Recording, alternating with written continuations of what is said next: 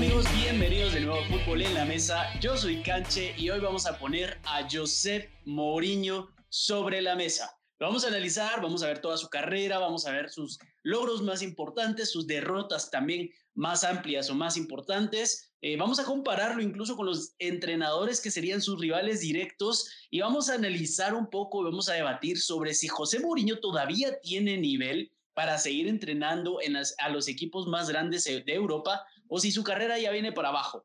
Además, vamos a tocar algunos momentos icónicos de su carrera. Vamos a discutir sobre qué jugador marcó más su carrera, porque algunos podrían decir Cristiano Ronaldo, pero yo creo que hay varios jugadores ahí de los que podríamos mencionar que también han tenido un gran impacto de José Mourinho y vamos a ver su etapa en el Barcelona. Para los que no lo sabían y nos están escuchando, José Mourinho sí trabajó como cuerpo técnico para el Fútbol Club Barcelona. Vamos a ver qué pasó ahí por qué se fue y, qué pasó después. Así que conmigo hoy está eh, Luispe. Buenas noches, Luispe, ¿cómo estás?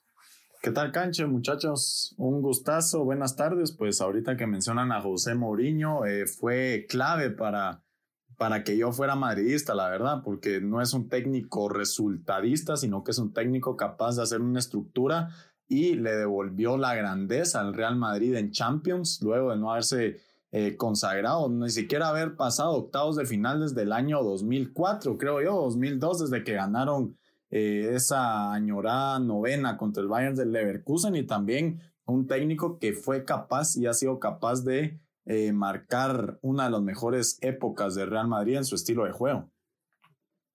Claro, claro, The Special One, bastante determinante en varios equipos. Wicho, buenas tardes, ¿cómo estás? ¿Qué pensás en términos generales de la carrera de Josep Mourinho?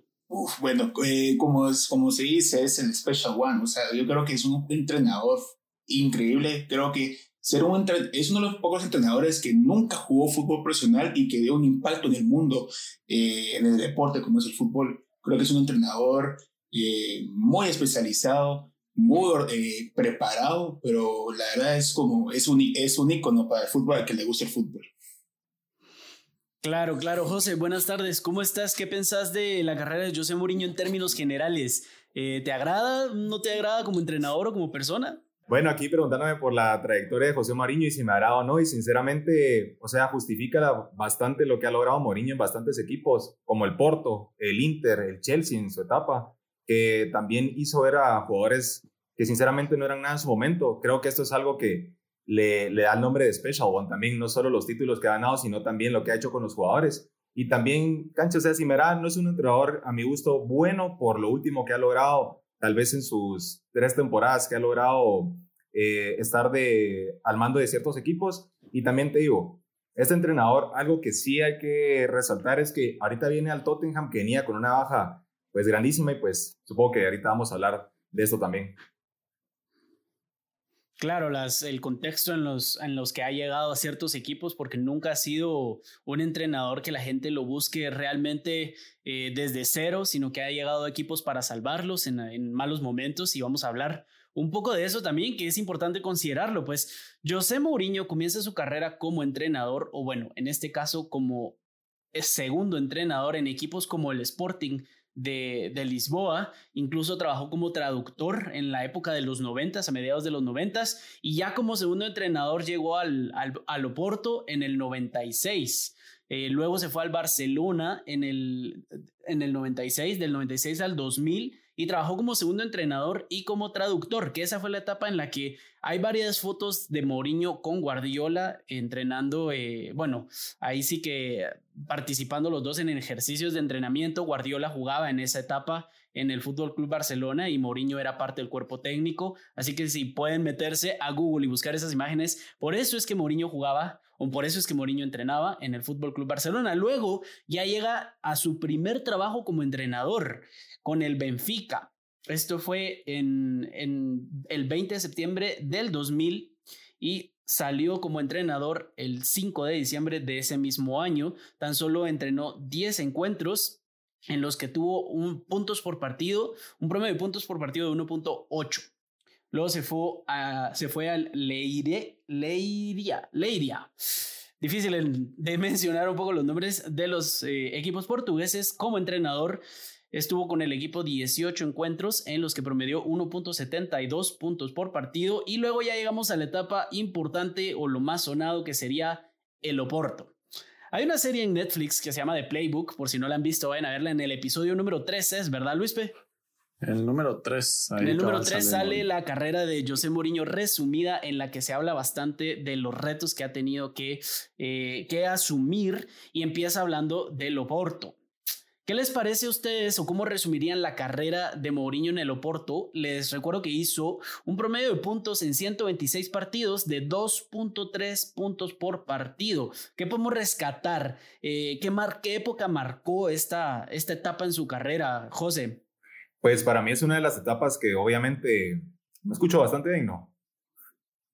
Sí, sí, sí. Ok, es una de las etapas pues por donde empieza el camino de Mauriño, sinceramente, de donde se empieza a ver. Y es que de, los 15 partidos dirigidos que tuvo esa campaña con el Oporto en la liga, tuvo 11 triunfos, solo dos empates y solo dos derrotas. Yo creo que este es un número bastante bueno para Mourinho.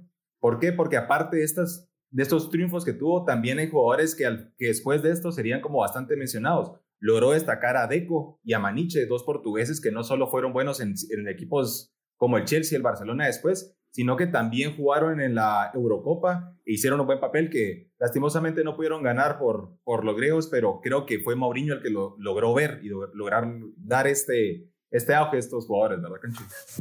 Ricardo Carvalho también. Ricardo Carvalho, es cierto, es cierto.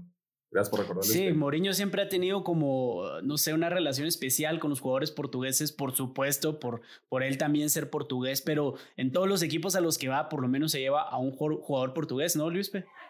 Sí, pues eh, tiene razón José por lo que dice. Sí, a Ricardo Carvalho también lo vimos una etapa en Real Madrid, aunque no fue su mejor de, la, de su carrera, pero aún así resaltar también que Mourinho no solamente le dio ese eh, step forward, como dirían los, los gringos, ¿verdad? Ese paso adelante a la institución del Porto, sino que también supo eh, potenciar a la, a la nación Portugal. Como decía José, un año anterior a ese, Portugal había llegado a la final de la Eurocopa 2004, que la perdieron contra Grecia, pero aún así, él dejó de fichar. Eh, o sea, él más que todo ya, ya no fichó, ya no fichaba a esos jugadores que valían millones, sino que se concentraba en buscar talento eh, dentro del país, ¿verdad? Entonces esas son cosas que lo tienen que agradecer a Mourinho también en Portugal, porque como dice José también, que ayudó a muchos jugadores a potenciar su talento en distintas eh, ligas competitivas en Europa. Claro, claro, que José Mourinho en su etapa con, con el Porto, que fue la primera etapa interesante o que vale la pena resaltar, ya tuvo logros y éxitos con el equipo. Para vos, ¿Qué fue lo que marcó esta etapa en su carrera, Wicho?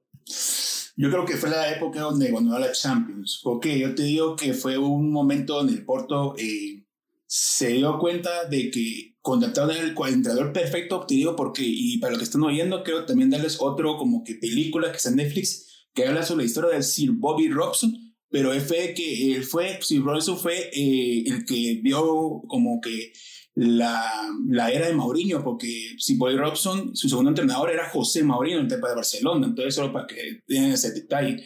Yo digo que fue por el hecho de que fue gracias a él. Eh, pero regresando a lo de Porto, creo que fue por el hecho de que ganó la Champions League, porque en ese momento, eh, si vimos, fue el momento en el cual el Chelsea tuvo el ojo en Mourinho para que lo contrataran y ahí fue donde empezamos a ver lo que mencionamos de Special One.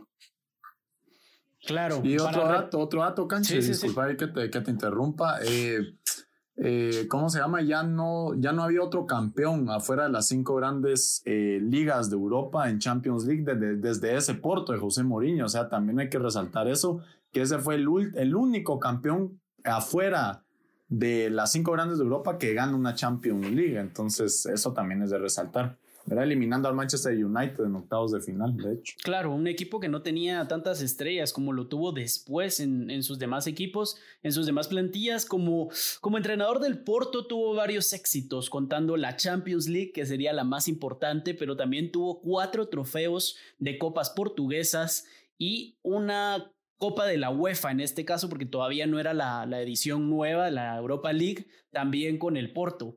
Eh, en total tuvo alrededor de seis títulos, siete títulos con el Porto y luego dio el salto al, al Chelsea. José, ¿nos puedes contar un poquito de cómo dio este salto al Chelsea? ¿Quién estaba en ese momento? Si es que te recordás o, o por qué se le fichó a José Mourinho, vos que sos de nuestro corresponsal del Chelsea. Pues como ya mencionaron, Canche venía de un palmarés, la verdad es que bastante bueno para un entrenador nuevo, entre comillas, porque ya venía un poco pues caliente de, del Benfica. Aún así, eh, Abramovich sí estaba interesado en invertir eh, bastante por un entrenador de clase alta o por lo menos que se viera interesante para un nuevo proyecto que él quería poner. Aquí hay algo que vamos a remarcar y es aquí le ponen The Special que es donde empiezan los medios ingleses a ponerle este apodo. ¿Por qué? Porque ya habían visto lo que había hecho en el Porto y Abramovich se fija en un entrenador nuevo y la verdad es que mete bastante plata. Parece entonces que fueron 5.2 millones lo que le pagaría anualmente a un entrenador. Es una cifra bastante buena. Es más, si le ganara un entrenador hoy en día, creo que sería buena todavía. ¿Qué otra cosa podemos resaltar aquí, Canche? Que en esta etapa en el Chelsea, él también empieza a jalar a, partes de, de, su equipo técnico que tuvo en el Porto. Y aquí el nombre que yo quiero resaltar es el de Andrés Villas-Boas que bien no tuvo una etapa muy buena en, su paso por, por Inglaterra, pero ahora lo vemos bastante sólido, eh, diría yo, en el Marsella. Entonces creo que hay bastantes cosas buenas que ver aquí. No me quiero comer todo lo que hizo en el Chelsea porque creo que hay bastantes cosas todavía que se pueden hablar, como los jugadores también, vuelvo a resaltar, y pues también los títulos que logró ganar con el Chelsea, ¿verdad? Entonces... Les voy a nombrar algunos de los jugadores que fichó estando en el Chelsea en su primera etapa. Eh, ustedes me van a ir dando su opinión sobre, sobre si creen que resaltó, valió la pena. Recordemos que estamos hablando de hace más de 10 años atrás. Entonces, eh, las cifras de fichajes pues eran un poquito diferentes por la inflación. Vamos a, tratar de comparar, de hacer la comparación. Pero, por ejemplo, el fichaje más caro de Mourinho, eh, siendo entrenador del Chelsea, según Transfer Market, fue Andrei Shevchenko, delantero centro. Eh, ¿Qué te pareció este fichaje, eh, Luis? No sé si ya tenías la oportunidad de poder ver al Chelsea de Mourinho o, crees que todavía no era muy importante este tipo de fichajes.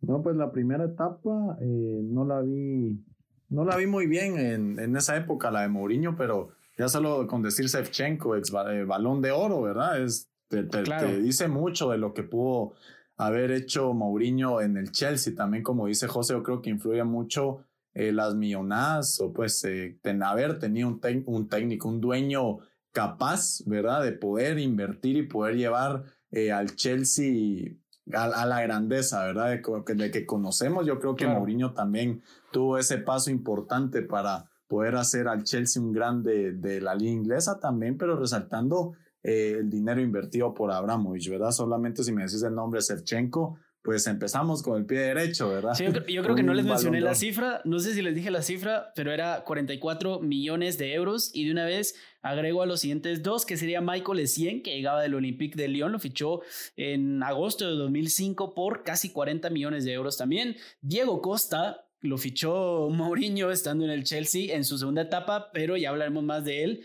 Eh, William también de su segunda etapa. Eh, Cés Fábregas, tenemos también jugadores como Juan Cuadrado, eh, Pedro, incluso ya hablando de la segunda etapa de Mourinho, pero de los primeros sí sería Andrei Shevchenko y, eh, y Michael Essien. También, eh, bueno, José, vos que sos el, el, corresponsal del Chelsea, ¿cuál dirías vos que pudo haber sido el mejor fichaje que ha hecho Mourinho en, en esta primera etapa que, en su paso por el Chelsea? sinceramente, no diría que fue Shevchenko. O sea, podría decir que o sea, se podría decir que el mejor fichaje en su momento fue Shevchenko porque sí era goleador del equipo. Sin embargo, en el Chelsea no fue donde Shevchenko logró resaltar. O sea, Shevchenko venía, eh, ya traía una, pues una muy buena racha goleadora. Creo que mm, sí, si nos vamos a centrar en un jugador también que se escuchado y todo, creo que sí tendríamos que hablar de, de Shevchenko Canche. Ya en la segunda etapa creo que podríamos debatir un poco más este, quién fue el mejor fichaje y, y cuándo le funcionó, ¿verdad? Claro, solo quiero agregar, claro, lo que decía Luis P. Lo que pasa es que aquí en Transfer Market me está saliendo con un, con un logo bastante raro el, el Chelsea. No sé si será su logo antiguo, pero claro, Didier Drogba, el segundo fichaje más caro de José Mourinho. Wicho, ¿qué te parece la, la, carrera de Didier Drogba en el Chelsea. ¿Cómo crees? ¿Qué, tal, qué tanto impacto crees que tuvo este jugador? Eh, y por favor, sé bastante explícito con tu respuesta. 40 millones de euros en 2004. Eso era una, eso era una gran cantidad también. La verdad que sí, digo, en ese tiempo sí porque venía de jugando en Marsella y, creo que era un jugador que nadie lo conocía, pero Mauriño fue el único que tuvo el ojo de decirme, muchachos, cuidado con este porque este, cuidado con él yo creo que fue un jugador resaltado, o sea, fue uno de los mejores jugadores, incluso podemos ponerlo como que si estuviera en un salón de la fama del Chelsea, que estaría adentro. Eh, Dropa fue de duda a duda, entonces, ¿qué te diría yo? Y solo para darte datos, los primeros, eh, el primer, ¿por qué, te digo que fue una gran época y por qué fue un momento donde fue el mejor momento para Mourinho llegar al Chelsea con esos fichajes? Porque si vemos en, en, su, en su primera eh, temporada, Tuvo 72 goles anotados y 15 solo recibidos y solo perdió solo un partido nada más, de 29 ganados y 8 empatados. Hizo 95 puntos en su, primer, en su primera temporada. Te das cuenta de que no solo con los fichajes, pero la manera de cómo él no, no es tanto el, que trae el jugador, sino la manera de cómo encajarlo en ese equipo, lo hace un gran, hace una gran leyenda como lo fue Droga. Claro, claro, esta etapa fue tal vez la mejor eh, estadísticamente hablando de, del punteo que hacía por partido. Eh, jugó, o bueno, entrenó 184 partidos al Chelsea en su primera etapa, de los cuales hacía 2.23 puntos por partido. Y estamos hablando de un promedio de tres años, una carrera de tres años en el Chelsea en su primera etapa que mantener este punteo es bastante difícil. Eh, luego se va, por el éxito que tiene en el Chelsea, se va al Inter en Italia, eh, en el cual entrena 108 partidos y hace un promedio de 2.12. Vemos que ya empieza a bajar. Aquí es donde Mourinho, si antes era el Special One, yo creo que aquí se afianzó como uno de los entrenadores más importantes de Europa, eh, con la Champions que logra ganar con el Inter, ganándole al Barça en semifinales, al Barça de Guardiola, Messi y Zlatan. Eh, ¿Qué te parece un poco esta victoria? ¿Cómo calificarías la etapa de Mourinho en el Inter, Wicho? Ah, para mí perfecta. Recordemos que eh, dos temporadas anteriores, de, antes que Mourinho, o sea, en el 2007 en 2006, 2007 y 2007-2008, el Inter ha ganado dos veces seguidas la, eh, la liga, la Serie A. Pero yo creo que una de las razones por las cuales mm, otra es, en la misma situación, es porque el Inter lo trae. Y simplemente queremos ganar la Champions. ¿Y qué pasa? En su última etapa con el Inter, ¿qué es lo que pasa? No solo gana la Champions, gana el triplete. El primer equipo italiano a ganar un triplete. Yo creo que eso también demuestra por qué Mauriño se va a grandes equipos y por qué grandes equipos lo quieren a él. Y de la forma como lo hace, esa final de Champions le pasó por encima al Bayern Múnich de Luis Van Gaal, con un excelente equipo, sí, sí, y, logró eh, parar a este, a este Barcelona también, aunque como decía Canche antes, eh, posiblemente ese Barcelona donde Zlatan Ibrahimovic tenía mucho muchas peleas o no encajaba muy bien con Pep Guardiola, él bajó mucho su nivel que estábamos acostumbrados a ver, pero aún así, con, si comparamos plantillas, yo creo que el Barcelona tenía todo para ganar y metiéndose atrás y siendo fiel a su estilo de juego, pues logró ganar una Champions League con un club italiano. Ahora, ¿hasta cuándo vamos Incluso, a, solo, a un club italiano? ¿no? Solo para agregar, si yo creo que se hizo un video en el cual explica Mariño cómo fue que frenó en ese partido contra el Barcelona 2010. no sé cómo se llama, pero sí hay un video para que lo puedan ver. Ese masterclass de Mourinho eh, Inter contra Barcelona, en, el que explica las dos, las dos, las dos semifinales, perdón, la ida y la vuelta, eh, teniendo un jugador menos por, por expulsión, si no estoy mal, y para agregar aquí también de que antes de su etapa, eh, Zlatan sale del Inter en dirección a Barcelona con, con Pep Guardiola. Y también en ese video, si no estoy mal, o en algunas otras entrevistas se ha mencionado de que Mourinho le dijo al presidente del Inter que si Zlatan se iba a ir, que metiera a Samuel Eto'o en las negociaciones, porque Guardiola no quería a Samuel Eto'o, ya no lo quería más en el Barcelona y fue Samuel Eto'o quien ayudó bastante a darle este, este triplete al Inter de Milán. José, ¿qué te parece esta, esta negociación y cómo se dio la vuelta? Pues es bastante interesante. Yo sinceramente he sido un jugador que ha seguido a Zlatan desde que tengo memoria. Eh, y te digo, eso, yo hubiera hecho lo mismo, cacho. O sea, hubiera sido, Zlatan me hubiera, dicho, me hubiera ido al Barcelona. O sea, estás yéndote a un proyecto bastante bueno que a unos años después iba, eh, pues ver los frutos que estaba sembrando Guardiola. Pero te digo, Zlatan, ¿cómo se habrá sentido Zlatan después del paso y ver cómo el Inter gana la final de la Champions? Creo que es algo para reírse también, ¿verdad? Porque si nadie se lo esperaba. Sí. Yo creo que a él no le dio mucha gracia. No creo que le haya dado mucha gracia. No, para nada, pero es algo que, que nosotros sí podemos ver como una experiencia que sinceramente, pues, podemos hablar de suerte, de mala suerte, perdón, de parte del jugador, ¿verdad? ¿Podríamos poner a todo como uno de los tres mejores jugadores a los que ha entrenado Mourinho? ¿O pondrían, teniendo en cuenta que los otros dos serían eh, Didier Drogba y Cristiano Ronaldo? ¿O pondrían a alguien diferente ustedes? Yo sí pondría. Yo, yo creo que sí. Sí, yo sí pondría todo. Sí, pondría. Por el simple hecho de haber sido. Bueno, es que también yo no sé si me voy por Diego Milito también, que fue clave en decir, el triplete del Inter. Milito fue más importante. Ese fue un jugador clave. Sí, sí. E, e, Eto fue clave porque logra como jugador eh, dos tripletes seguidos en años consecutivos, cosa que jamás un jugador ha hecho, ¿verdad? En la historia del fútbol.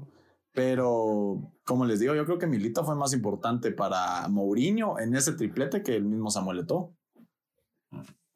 Hasta Wesley Schneider pondría antes yo. José. Yo me voy un poco parecido a Luis, pero yo entre los jugadores que ha entrenado pondría a Lampard, que sinceramente eh, Mourinho lo amaba. Él se lo hubiera querido jalar a todos los equipos, creo yo.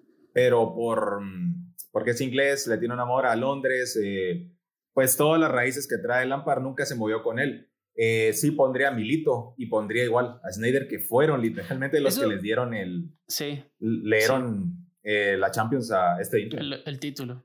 El título, sí. Eso es interesante eh, hablarlo un poco. ¿Cuál sería la posición preferida de José Mourinho para los jugadores? Digamos, ¿qué jugador creería Mourinho que es la posición más clave y quién fue el representante de esa posición en, en su carrera? Podría ser eh, una pregunta interesante. De una vez metemos que después del Inter de Milán, de ganar ese triplete, antes de empezar el video, pues hablábamos sobre cómo hay unas imágenes de Mourinho y, y Maserati, me habían dicho ustedes, abrazándose y llorando en el parqueo fuera del estadio, porque ambos sabían que iba a ser la última vez, era el último partido en el que iban a estar juntos en la cancha, ya que Mourinho había aceptado la oferta del Real Madrid. Si quieren ver esas imágenes, también está en el tercer episodio del, del documental de Playbook en Netflix, lo pueden ver ahí. Y luego da el salto al mejor equipo de la historia, uno de los equipos que más necesitaba su ayuda en el momento, el Real Madrid. En el Real Madrid entrenó 178 eh, encuentros y tuvo un promedio de 2,30 puntos por partido, más, más que en su primera etapa en el Chelsea.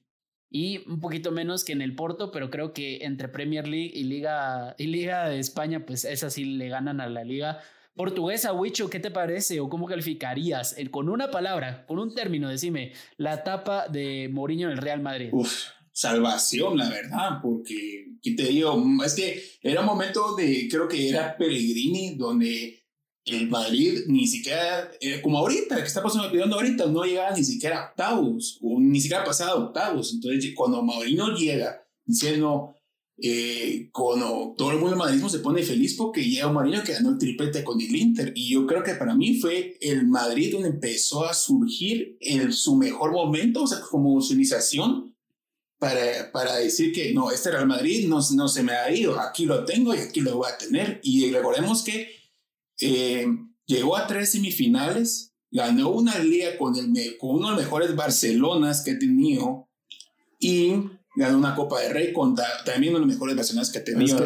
Es que, a, él, a él lo traen para parar esa hegemonía del Barcelona. Imagínese que su, que su rival te gane el sextete en tu cara y con tanta diferencia, para eso lo traen y también lo traen, si mal no recuerdo, con después, porque el Madrid es fanático de, fichar a los jugadores que mejor rinden en los mundiales y pues eh, eh, se mojan trayendo a Mesut Özil con 20 años, a Keira con 20, a María con 20, a jóvenes promesas y José Mourinho los explota, ¿verdad? También resaltar de que tuvo récords también hasta la jornada 23 contra el Sporting de Gijón. El primer partido de liga perdió en casa, y una racha larga que creo que empató ahí un récord, si no estoy mal, en la Casa Blanca y también lo que vos decís, Wicho, que la logró ganar en su primera temporada en la final de Copa Rey a un Barcelona que tenía calidad técnica y lo tenía todo para ser catalogado uno de los mejores equipos de la historia. Y solo para Solo para Lagos, hay un, todos nosotros, como nuestra infancia, vivimos el mejor momento del duelo de Mourinho Guardiola, un momento que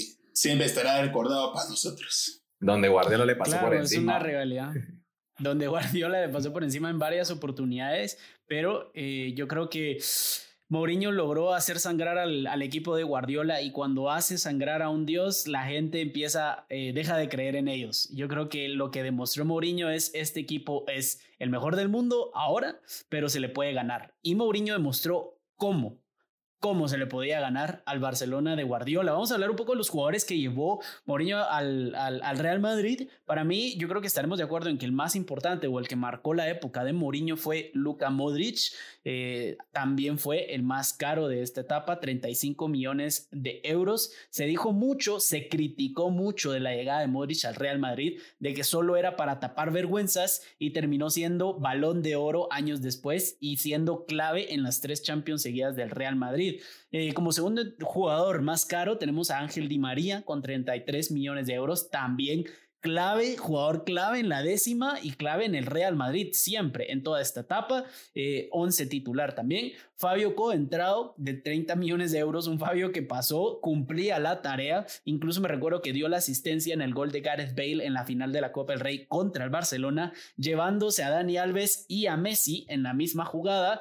También tenemos a, Osil, como lo mencionaba, y a Mar Bartra. También tenemos a Osil, bueno, Gareth Bale fue el que se llevó a Mark Bartra. Sí. Tenemos a que, que como lo mencionaba Luis P, para mí es uno de mis jugadores favoritos de, de toda la historia del fútbol. La verdad es que es uno de mis jugadores favoritos. Lastimosamente no duró mucho en el Madrid, pero costó 18 millones de euros. Y Sami Kedira con 14, aparte de otros jugadores que llevó, por ejemplo, a Essien de préstamo, eh, también llevó a Pedro León, Nuri Saín, Rafael Barán. Diego López. Diego López. Y ahí vamos, ya vamos a entrar a la polémica, vamos a entrar a la polémica, pero eh, en su opinión, ¿cuál sería el jugador que marcó la etapa de José Mourinho en el Real Madrid, Luispe? que marcó la etapa de Mourinho, yo diría Cristiano Ronaldo. Si Cristiano Ronaldo era clave, es que lo, lo, lo que más impresiona de Mourinho es que sabe vuelvo a la palabra, potenciar a sus jugadores, porque yo no me recuerdo haber visto eh, la explosión que marcaba Cristiano Ronaldo. De hecho, también en la época de Mourinho vimos al mejor Benzema por números en la, en la temporada 2000. 2011-2012, cuando fue la, la añorada temporada esa de, más, de 100 y más puntos, creo que fueron 100 puntos en liga. Eh, o sea, él tenía la capacidad de saber, como dice Huicho, de saber meterlos a sus jugadores en las formaciones y como saber, los jugadores sabían exactamente lo que tenían que hacer dentro del terreno de juego, pero aún así... ¿Crees que ningún otro entrenador hubiera podido hacer lo mismo? No, solo Mourinho. era Mourinho. E, es que miren, pues si retomamos la plantilla que, bueno, a mí lo que me impresionó a Carlo Ancelotti fue que supo poner a Di María Bale en un mismo equipo, ¿verdad? Y que logró eh, acabar con esa sequía de, de, Champions League, pero Mourinho lo que hizo fue a, o sea, apacar, perdón, eh, al, Barcelona. Ya era el mejor equipo de la historia catalogado por muchos y por mucha diferencia. Y lo que hizo él fue parar su hegemonía eh, con un estilo de juego definido y, o sea, con esos contragolpes que veíamos en años anteriores que nunca, nunca en la vida los hemos vuelto a ver. Si no más no recuerdo, no sé si se recuerda un, gol, un gol eh, en la fase de grupos contra el Ajax, el contragolpe que define Buenísimo. Benzema de Con el uniforme verde. Con el uniforme verde, por eso yo no he visto contragolpes así, eso los hacía Mourinho. ¿Verdad? Mourinho también, o sea, la temporada 2011. Solo, solo Mourinho pudo haber hecho eso. ¿No crees que tal vez eh, otro entrenador pudo haber hecho lo mismo teniendo la plantilla que tenía? Por favor, por favor, déjame intervenir ahí, cabal. Yo pienso que es, o sea, la llegada de, de Mourinho es oportuna. O sea, Mourinho, y, Mourinho llega con una plantilla, o sea, venían los fichajes de Kaká, Cristiano Ronaldo. O sea, el Real Madrid estaba bien armado. No le faltaban jugadores, tenía un entrenador que es cierto, no podía manejar bien su once. Lleva Mourinho eh, porque es la estrella, la sensación, es el, el despeso en ese momento. Y sí, agarró un equipo que sinceramente no necesitaba muchas movidas para hacerlo listo. O sea, si me hablas que él ha potenciado jugadores, te digo, él no potenció a Cristiano Ronaldo. Él, él ya, o sea, ya tenía un jugador con, con bastante potencial y solo lo metió. Al igual que Benzema, Benzema venía del Lyon, de ser goleador de la liga francesa, con, o sea, él no, no potenció a esos jugadores. Si podemos hablar de que hizo Mourinho, tuvo ojo para fichar, sí, fue Modric. Para mí es un jugador que sí logró ver bastante en él, al igual que Osili y María, que para mí hubiera sido un gusto verlos jugar más tiempo en el Real Madrid. Eh, es una de las tristezas, yo no soy madridista, pero es una de las tristezas que anímicamente en el fútbol a mí sí me han pegado porque dieron mucho por el Madrid, dieron mucho por Cristiano Ronaldo. Y les digo algo, si alguien ha hecho que Cristiano Ronaldo haya sido quien, quien es hoy, también eh, por ¿ah? eh, fueron ellos dos, fueron Di María y Osil, o sea, probablemente los máximos asistidores también en el paso por el Real Madrid de, Cristiano Ronaldo. Claro, creo que el máximo asistidor es Benzema, pero eh, Osil y María, eh, creo que a, donde vaya Cristiano Ronaldo, por, por su paso el momento en el que ficha, en el momento en el que ficha, le dice al presi del equipo donde vaya, mira, por si podés, te recomiendo que fiches o a Osil o a Di María o a Benzema o a Marcelo, que fueron jugadores claves e importantes. Yo también estoy de acuerdo que Mourinho eh, no necesitaba, perdón, Cristiano Ronaldo no necesitaba de Mourinho para explotar su talento, pero estoy de acuerdo en que el estilo de juego ayudó bastante a que Cristiano Ronaldo ganara balones de oro y se convirtiera en goleador también o siguiera siendo el goleador también. Eh, sí, Luis, ¿te ibas a responder? Sí, fue eso. Sí, sí, que entonces, ¿por qué Manuel Pellegrini no logró hacer lo que hizo Mourinho? También yo creo que se está restando mérito a jugadores que encontró. Por ejemplo, él fue el primero en poner a Sergio Ramos de central, también apostó por Barán encima de Pepe. Y esas son las claves que le da al Real Madrid actualmente. O sea, él, eh, como les digo, él, potencia, él potencializó a Cristiano Ronaldo porque el simple hecho de encontrar una nueva posición, si bien lo recuerdan, en la final de Copa del Rey, eh, no lo pone de extremo, lo pone de nueve. Y es la primera vez que Cristiano Ronaldo juega de nueve en un partido oficial. Y esas son las cosas que hace Mourinho. Yo creo que desde ahí empezaron a ver que era un jugador polifacético que podía jugar de nueve y de extremo. Y a partiendo de ahí es donde empiezan a saber que Cristiano también juega en esa posición. Entonces, por eso que para mí Mourinho sabe, supo cómo poner a Cristiano y cómo eh, ver su, su capacidad goleadora su capacidad, claro. Wicho, Wicho, ¿no crees que cualquiera con dos ojos y viendo las, las características de Cristiano Ronaldo intentaría con dos de frente ponerlo de nueve en algún partido? Pues hoy en día tal vez sí, porque hoy en día, o sea, ya Cristiano ya está en una época donde ya la edad le pesa mucho. Y creo que ya es un jugador donde le estamos pesa. hablando de esa etapa. Ah, de ese, momento, de ah, de ese momento. Ah, ah, bueno, yo creo que no. Yo creo que yo prefería ponerlo en solo. Solo Mourinho pudo haber solo puede, eso. Solo puede, solo Mourinho. Porque si te das puede haber hecho Ferguson y no lo hizo. Y lo puede hecho Ferguson, que lo posición. Teniendo a Berbatov, creo yo que estaba difícil. O Chicharito. O no, porque estaba Rooney. Estaba Rooney Berbatov. O a Rooney. Tenías a Tevez. Tevez también. Ajá, tenías a Tevez. A Tevez, sí. Tevez, Berbatov y, y. Tenías ¿Cómo se llama? Y Rooney, yo creo que. No. Pero bueno, es que miren, a, Cristiano Ronaldo, y eso lo dice en la serie, lo pone nueve porque no quería que corriera tanto a Dani Alves, que él se concentrara en generar peligro arriba y lo hace. O sea, eso lo puede haber hecho Ferguson contra, contra equipos de la calidad futbolística que tenía en ese tiempo. Lo hizo porque lo necesitaba. Yo creo que Ferguson no lo necesitó en el momento y si lo hubiese necesitado también lo hacía. A lo que voy es, claro, yo, creo que, yo creo que dio resultados en esa final. Eh, incluso fue el gol que definió la final teniendo a Cristiano Ronaldo en, en, en el centro, pero yo creo que tal vez yo no le adjudicaría eso como su gran éxito en el Real Madrid. Yo estaría más del lado de, de José diciendo que tal vez los fichajes, por ejemplo, de Modric, eh, y como vos lo dijiste, poner a Sergio Ramos de central fueron cosas de lo que definió su etapa en el Real Madrid. De cualquier manera, estamos seguros de que Cristiano Ronaldo y Mourinho tuvieron una relación bastante íntima en la que se protegían el uno al otro al inicio de la etapa. Ya después, pues tal vez cambiaron las cosas. Pero, pero bueno, después, para no extendernos tanto con el Real Madrid, al final ya podemos discutir cuál va a ser la etapa más importante en su carrera. Regresa al Chelsea en 2013. Regresa al Chelsea en 2013, se queda dos años. José, esta segunda etapa, ¿cómo la calificarías en una palabra o en una, una frase? Es un fiasco, la verdad es que es un fiasco el regreso de Mourinho, o sea... Pero se ganó Premier. Ganó Premier con los equipos que eran en ese momento, o sea, de esa Premier que estamos hablando, si miramos los números también de los jugadores y quienes estaban en esa liga, era algo bien desastroso ver la Premier, o sea, nunca vas a escuchar esto de, de cualquier persona, que la Premier baja su nivel. En ese momento, la Premier baja, eh, o sea, yo creo que al igual que el Real Madrid, la diferencia aquí es que el Chelsea tal vez no tenía un equipo tan, tan sólido como lo tenía el Madrid de, de Pellegrini.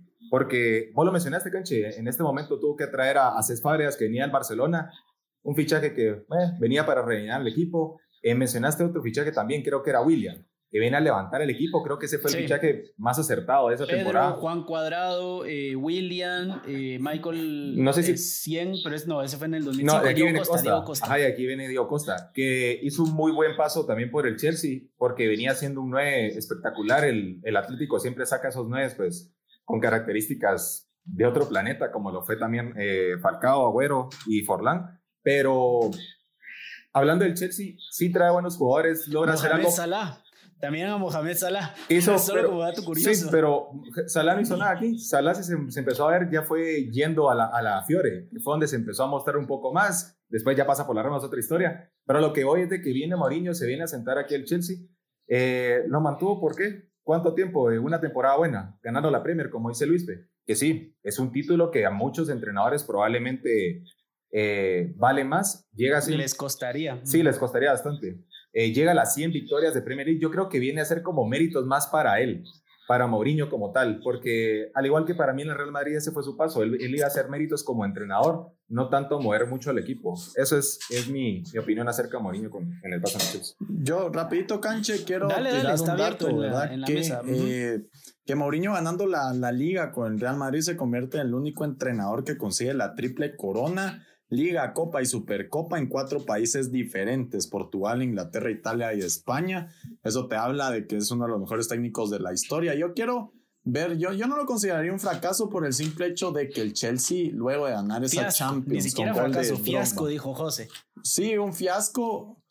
Por, por eso mismo, porque después de ganar la Champions con Di Matteo, se va a la Europa League y gana la Europa League, pero luego viene Mourinho y le da esa ilusión, ¿verdad? Yo creo que quedan décimos en liga esa, esa temporada cuando ganan la, la, Eurocopa y además eh, fue el primer equipo que queda campeón y a la siguiente temporada no pasa ni de fase de grupos. Mourinho al llegar eh, lo lleva a semifinales de Champions League y además gana una liga. Yo creo que eso tiene mérito. Yo entiendo que la, que la liga inglesa posiblemente no pasa en su mejor momento, pero la Champions League contra eh, quién perdieron esa semifinal contra el Atlético de Madrid contra el Atlético, contra el Atlético de Madrid que esa fue la primera y fue el Atlético, de Madrid que ganó una liga o sea, fue la primera final del Atlético. O sea, era, era un equipo muy bien trabajado. ¿verdad?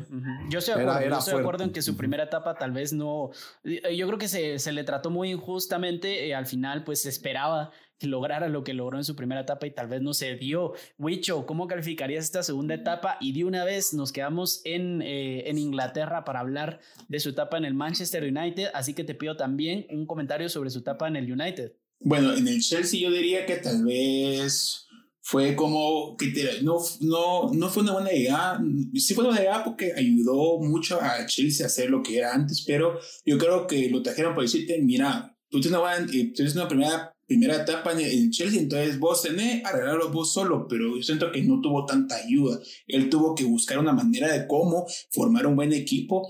Ganó, eh, ganó, eh, llegó a semifinales, ganó una liga, pero creo que fue un momento donde dijo, bueno muchachos, si, si, yo, si yo quieren que yo maneje mis cosas, vimos que un momento donde Hazard no lo metía y habían dudas con Hazard de que por qué Hazard esto, que otro, y ahí viene con, ahí te voy a hacer el comentario con Pogba que pasó en el Manchester United, pero eh, terminando con el Chelsea fue como un momento de decirle, mira, vení, arreglarlo y no te ayudo. Entonces ahí fue un momento donde no no vi una buena, como que una buena vuelta de, de Mourinho en Chelsea. Una buena conexión entre Abramovich y Mourinho. Ahora, sí, eh, también resaltar que ya no estaba su estrella, que era Didier Drogba, y que el Chelsea venía de ganar una Champions dos años antes con el, con el, con Roberto Di Matteo al, al Bayern de Múnich. Entonces supongo yo que esperaban que, que, llegara Mourinho y ganara dos Champions seguidas, por ejemplo. Es que tuvo fichajes bastante buenos, Canche. Por, eso, ah, que, por eso es que yo también le quito mérito a Mourinho como, como en el Real Madrid, porque teniendo tantos fichajes como él siempre los pide, los tuvo desde que llega, desde que llega al, al Inter. Desde que llega al Inter, lo consienten con pedí, nosotros te damos. No cualquier entrenador para empezar, y creo que todos vamos a estar de acuerdo, se le concede esto en algún equipo.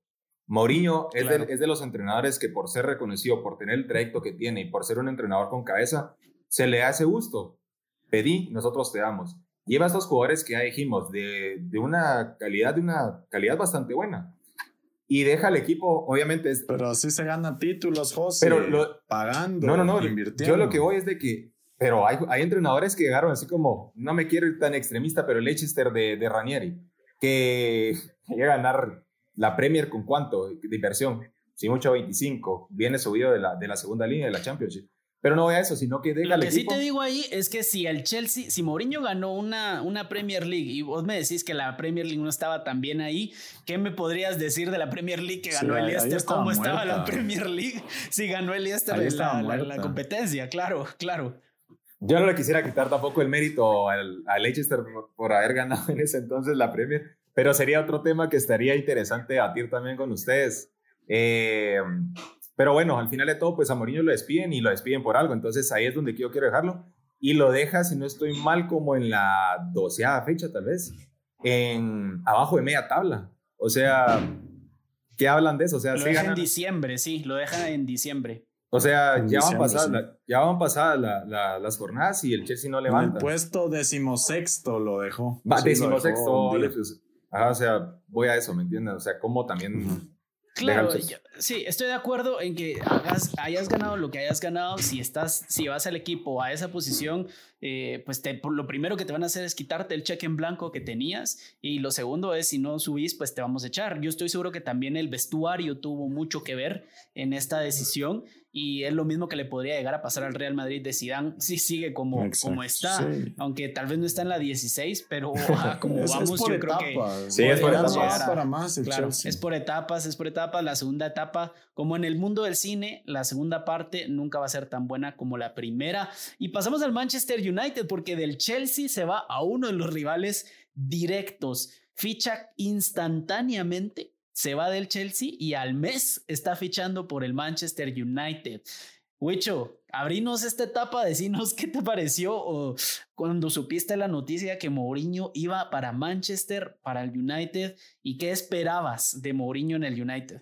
Pues a mí me, impresionó un poco a Canche porque decir que Mourinho ahorita que se fue a United, que fue, es uno de los grandes rivales de Chelsea, ahorita que se va a otro, que es casi que los vecinos con el Tottenham, a mí me parece que Mourinho son de aquellos que dicen, muchachos, el primero, el primer club que, que, me, que me dé contrato, me voy. Ah, creo que ahorita está en ese tiempo, esa etapa, esa etapa Mourinho, pero yo creo que, mira, te voy a decir, Mourinho llega, creo que te es un buen momento porque recordemos solo que fue Luis Vangal, David Moyes, y sí, les costó mucho. Le costó, mucho. O sea, todos esos entrenadores querían como que hacer algo, lo mismo que Alex Ferguson, pero nada, sabemos bien que nadie va a estar a la altura de Alex Ferguson. Lo que sí te digo que sí ayudó un montón porque en el 2016-2018 quedan segundos eh, de la tabla, llegan a Champions League gracias por la Europa League, que en el primer año Mourinho dice, bueno, muchachos, tranquilos. Mucho.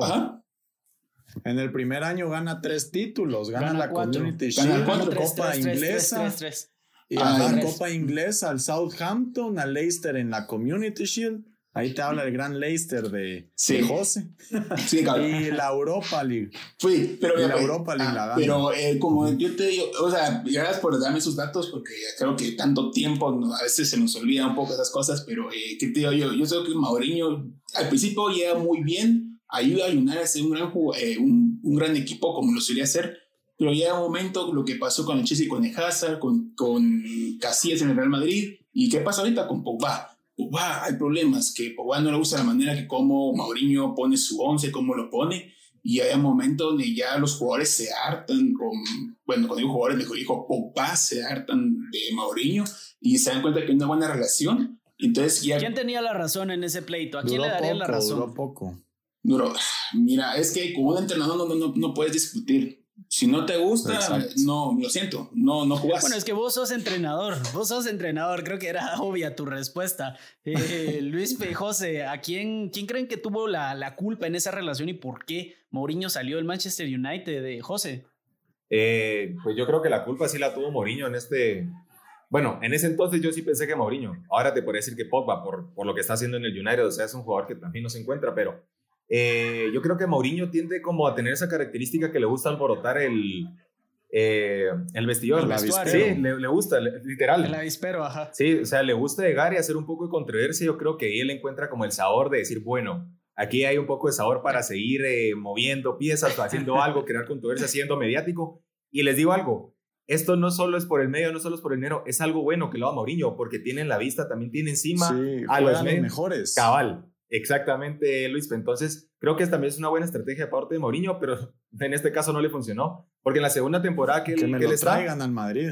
en segunda temporada que, que está Mourinho en el Manchester, aunque Luis creo que fue el que, o fue Huicho que mencionó No fue que Wicho, pero que fue fue 19, 19 puntos, puntos de diferencia. O sea, ¿qué te puede decir eso? Aunque sinceramente las últimas temporadas de la Premier hemos visto que igual Sí, el, también. el Liverpool ganó caminando eh, esa Premier con no sé cuántos puntos de diferencia sobre el City. Pero o sea, podemos ver eso también que es algo eh, común o algo recurrente en, en la Premier. No, ¿verdad? y cabal, y también que yo creo que los ánimos de la fanática del Manchester United estaban por los cielos cuando van a la Europa League y que en- te elimina el Sevilla en Champions en octavos de final.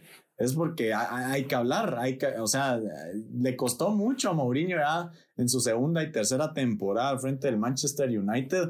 Yo más creo que él se desenvuelve mejor en plantillas que tengan profundidad, porque como estábamos hablando con José, eh, Mourinho le gusta que jueguen los que mejor están. Y Paul Pogba, aunque no esté bien o no esté a su nivel, pues a quién más ponemos si no es a Paul Pogba en ese Manchester United. Y qué curioso, muchachos, porque le- le- eh, perdón, que Mourinho fue el que trajo a Pogba con Zlatan a United y esa era Eso el- les iba a decir. Sí. Sí, es que hay que Eso mencionarlo, hay que que fue- mencionarlo de Zlatan, que ese para mí fue algo, una Eso, novela en ajá. el United que sinceramente, eh, ya mencionó Luis, fue una de las cosas que levantó la afición, que fue lo de la Europa, pero aquí también se ve lo de, lo de Zlatan, fue algo que sinceramente levantó el United. O sea, creo que más que Mourinho, la llegada que hizo Mourinho a Zlatan fue algo que levantó al United como que hubiera llegado Messi, Cristiano en ese entonces. Pues Sí, Cristiano más sí que lo nada. ¿no? levantó, pero hay que recordar que se le, se lesionó la rodilla y estuvo dos meses fuera. Zlatan Sí, tampoco fue una sí, dependencia de No, Zlatan para pero mientras partidos. funcionó, Claro. creo que fue algo bueno para, para el United.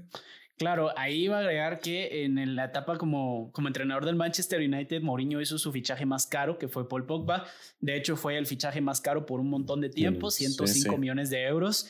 También los fichajes, los cuatro, los, ajá, dentro de los seis fichajes más caros de la carrera de Mourinho, cinco son del Manchester United. Y yo creo que esto fue lo que eh, propulsó su despido, que su despido fuera rapidísimo, porque 100 millones por Pogba, 85 por Romelu Lukaku, que venía del Cierto, venía Lucas. eh, 60, mi- 60 millones por Fred. eh, 45 millones por Matic, que incluso venía del Chelsea, ¿verdad? Sí, Eh, Chelsea también 42 millones por Mkhitaryan Mkhitaryan, y eh, también llevó a Eric Bailey por 40, a Víctor Lindelof por 35 y a Alexis Sánchez por 35 también. Perlas de fichajes que hoy en día no dieron, pero resultados para nada más allá de un Paul. Pogba. Bueno, Lukaku pudo haber sido un fichaje con proyección, pero Solskjaer lo ponía en la banda, si bien recuerdo yo. Sí. O sea, no supieron cómo, cómo manejar esa, esa plantilla, pero también, o sea, miren, ahí sí falló Mourinho. Si de él dependieron de esos fichajes, falló. ¿Quién es Víctor Lindelof, por favor? Es un central Sí, de segundo y plano recordamos- que no debería ser ni, ni titular en el Manchester United. Alexis pues. Sánchez acabado también. Sí, Acabado. y recordamos- Alexis Sánchez, Alexis Sánchez fue fichaje o salió gratis.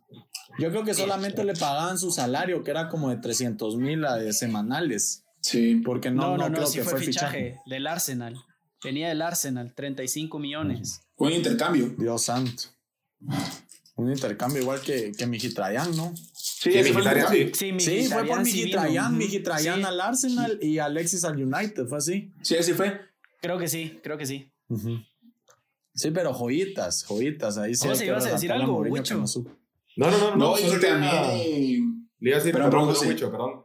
Le iba a decir que, no, que sí tiene razón, que algo que tuvo problema probablemente en ese paso en el United y creo que es algo que tienen que resolver los entrenadores para eh, salvar un poco a, a Mourinho. Es que, aparte de la defensa, que estoy totalmente de acuerdo, que es una defensa que está fatal en el United desde hace tiempo, la delantera tiene algo, algo raro. No se logra encontrar un 9 como Lukaku, que es ahora en el Inter, como lo fue también en el West Bromwich o en el Everton. Zlatan, eh, les digo algo, o sea, hay un error en la delantera, es que tiene muchos jugadores y no saben cómo acomodar a la delantera. Creo que eso es algo que el United tiene que encontrar. Mourinho tampoco supo cómo hacerlo. Eh, sinceramente es cuando literalmente abultas demasiado jugador y no sabes ya qué hacer con, con tanto jugador, ¿verdad? No, y otra cosa que también tal vez falló Mourinho fue que en ese momento eh, estaban empezando la carrera de Rashford, de Marshall, en ese momento cuando llegaron a United, pero Mourinho, viendo que no les gusta su rendimiento, ponía a un jugador como Mata, jugadores veteranos, donde ya ni siquiera ya no, ya no tiene que estar en el equipo porque ya en un momento fueron, fueron claves, pero hoy en día, necesitan, hoy en día como es el fútbol que va muy rápido, necesitan más a jóvenes promesas que a veteranos. Ajá. Sí, como te digo, o sea, le costaba mucho en equipos donde no tenía la profundidad de plantilla, porque con él juegan los mejores. Y si, va, si tenés a Paul Pogba y McTominay, hace, ahorita sí, McTominay está jugando muy bien, pero McTominay hace tres años yo prefería poner a Paul Pogba al 30% que McTominay, que McTominay al 100. ¿verdad? Estoy seguro que tenía como tuvo, esa, esa, comparativa de sí, jugadores. Tuvo algo que ver con los factores extracancha. Mucho se habló incluso en la prensa de cuando dijo que si, el, que si el rey quiere venir en su carro o quiere irse aparte en su carro, que lo puede hacer, o si su majestad, creo que dijo, si su majestad quiere irse en su Rolls Royce en vez de en el bus, eh, que, que, no lo va a poder hacer, porque una vez Pogba le pidió permiso, así se dice, ¿verdad? Las malas lenguas de la prensa decían que Pogba le pidió permiso para no irse en, autobús, en su autobús e irse en su Rolls Royce, y Mourinho le dijo que no, que no podía hacer eso y que eso fue parte de lo que lanzó chispas entre los dos. Solo quería hacer una comparativa con los fichajes, que ya entramos a la parte de comparación. El entrenador con el que siempre se ha comparado a Mourinho, yo creo que vamos a estar todos de acuerdo en que es Luis P. Guardiola. Guardiola, claro, por supuesto. Guardiola es con el que siempre se le compara por la rivalidad que ha tenido. Si vemos Mourinho, ha fichado a 108 jugadores. Bueno, en general ha fichado a 378, pero fichajes con traspaso, es decir, con, con bastante ficha y no solo canteranos, han sido 108. Eh, se ha gastado 1.700 millones de euros en estos fichajes. Increíblemente, son 300 millones más de lo que se ha gastado Pep Guardiola en toda su carrera como entrenador, que ha gastado 1.400 eh, millones de fichajes. Claro, habría que hacer aquí la comparación de que eh, Guardiola en promedio se gasta 22 millones por cada jugador que ficha. Ese es el promedio, por supuesto. Y eh, Mourinho se gasta 15 millones por y cada fichaje. Mourinho que empezó a coachar desde 2005 y Guardiola y que 2009. lleva más tiempo, Es una exacto, diferencia. lleva más tiempo eh, fichando y sin embargo, bueno, como estamos analizando lo que podemos, también le saca seis títulos de diferencia Mourinho a Guardiola en, en el tiempo Bravo. que lleva como entrenador. es un éxito, Puras la verdad, para mí sería un Sí, éxito. Sí, sí, Es sí. ¿Qué, qué, qué trofeos son los que ha ganado? Hay fe- claro, eso sí. Mourinho tiene, tiene las mismas Champions, creo yo, que Guardiola. En Dos y diferentes dos, sí. países Sí, dos y dos. en diferentes países sin tener a Messi en su equipo. Creo yo que creo yo que también tiene mérito, ¿no? Pero bueno, vamos a llegar a la última parte, entonces para terminar vamos hablando de cuál sería el momento más icónico de su carrera, cuál más importante. Podemos meter polémicas, podemos meter triunfos, derrotas. Eh, José, para vos, ¿cuál sería el momento que si, que si vos pensás en Mourinho, rápido te vas a ese momento? Eh, la victoria contra el Barcelona en, en Copa del Rey, o sea, En el Camp Nou. sí, es que esa No, victoria... en Copa del Rey. No, en Copa, eh, Copa del Rey. O El sea, cabezazo, decís vos, José. Así es, el cabezazo, o sea, las Ah, fotos, todo lo que pasó, sinceramente creo que es algo bien icónico para Mourinho. Aparte que puede ser ese Barcelona, Real Madrid-Barcelona, todavía le agregaba más escándalo a ese personaje tan mediático que es Mourinho, entonces ahí pondría yo mi fichita. Ahí, Eh, a esa. Muy bien. El Luis P.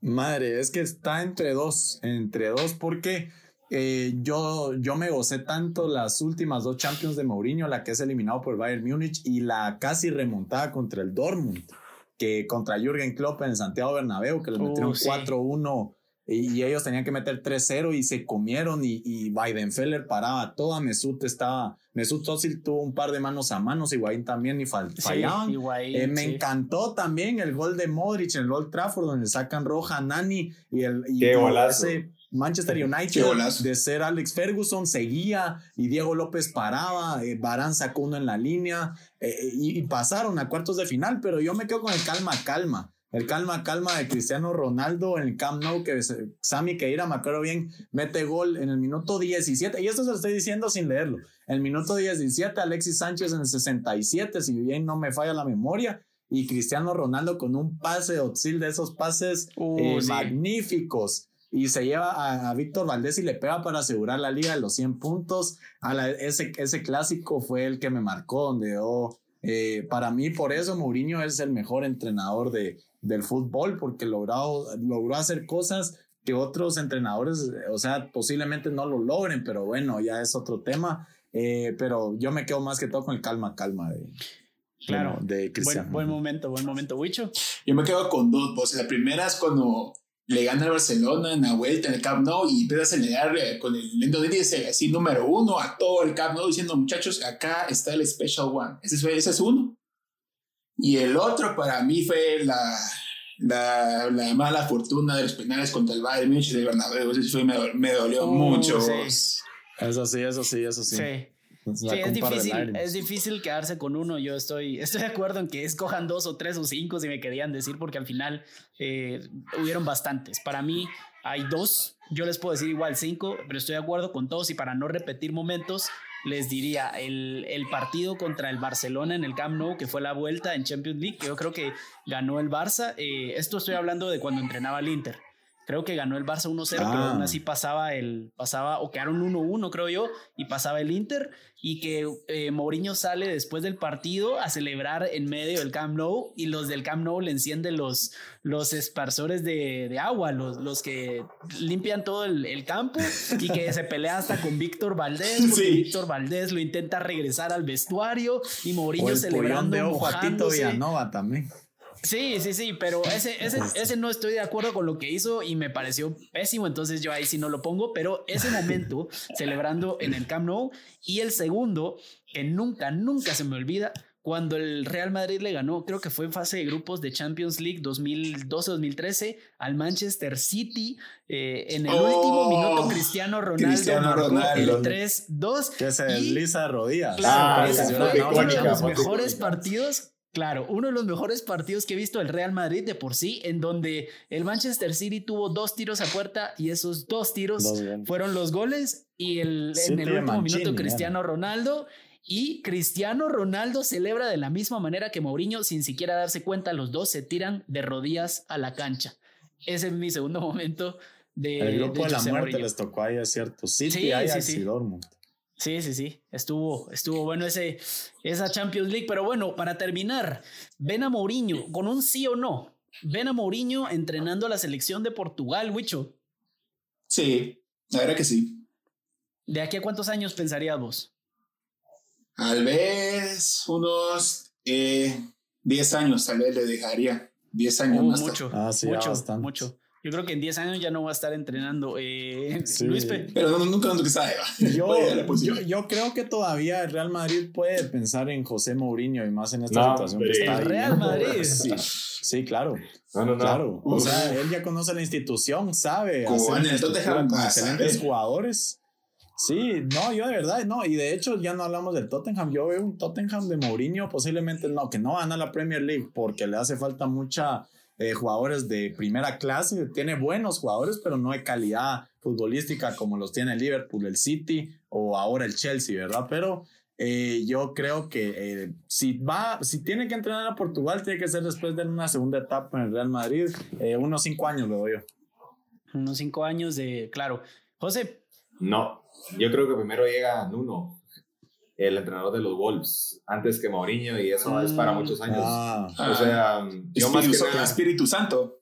sí, en un espíritu Sí, santo. sí, no, sí. no, espíritu. Sí, o sea, si hablamos de por qué no llegaría, sería porque llegaría alguien antes que él. primero él. Y creo que sí, él está muy enfocado ahorita en el Tottenham y aquí solo poniéndote algo, Luis, para pensar, yo sí voy, que Mourinho sí tiene bastante posibilidad de ganar la, la Premier con el Tottenham.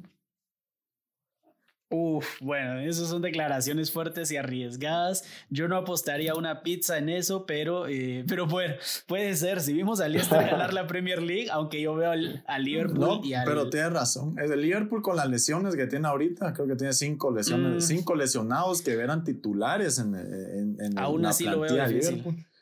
Ah, no, sí, Eh, lo veo, pero es, esta es la lo posibilidad. veo. Top 5 lo veo. Incluso te diría poder llegar a, a Champions. Ajá, meterse a Champions, llegar a un 3 o un, puesto 3 o un puesto 4, eso sí lo veo. Y espero, porque me gusta mucho el proyecto de Mourinho y creo que encaja mejor Mourinho en el Tottenham que en el Chelsea, incluso. Pero, pero para terminar ya con la pregunta, pues eh, yo tampoco lo veo. Yo estoy de acuerdo con José, yo no lo veo entrenando a la selección de Portugal. Él, eh, él creo que se va, a se va a terminar retirando en algún club europeo de primer nivel, ya sea el Tottenham o puede regresar al Inter, incluso si Conte no, no termina bien en el Inter.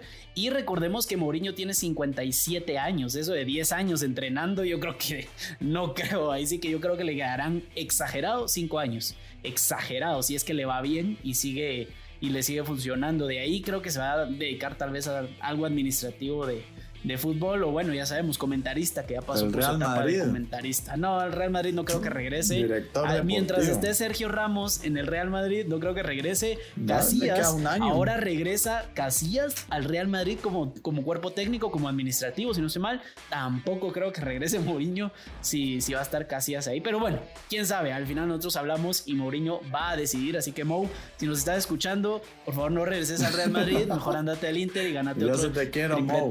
Yo sí te quiero, Mo. Eh, y aquí sí te queremos. Y, y, yo sé que nos estás escuchando, así que saludos y un abrazo. Mi nombre es Canche. Estuvieron conmigo José, Luispe y Huicho. Gracias por estar aquí. Gracias por escucharnos. Síganos en redes sociales y ya saben que nos vemos a la próxima. Chao.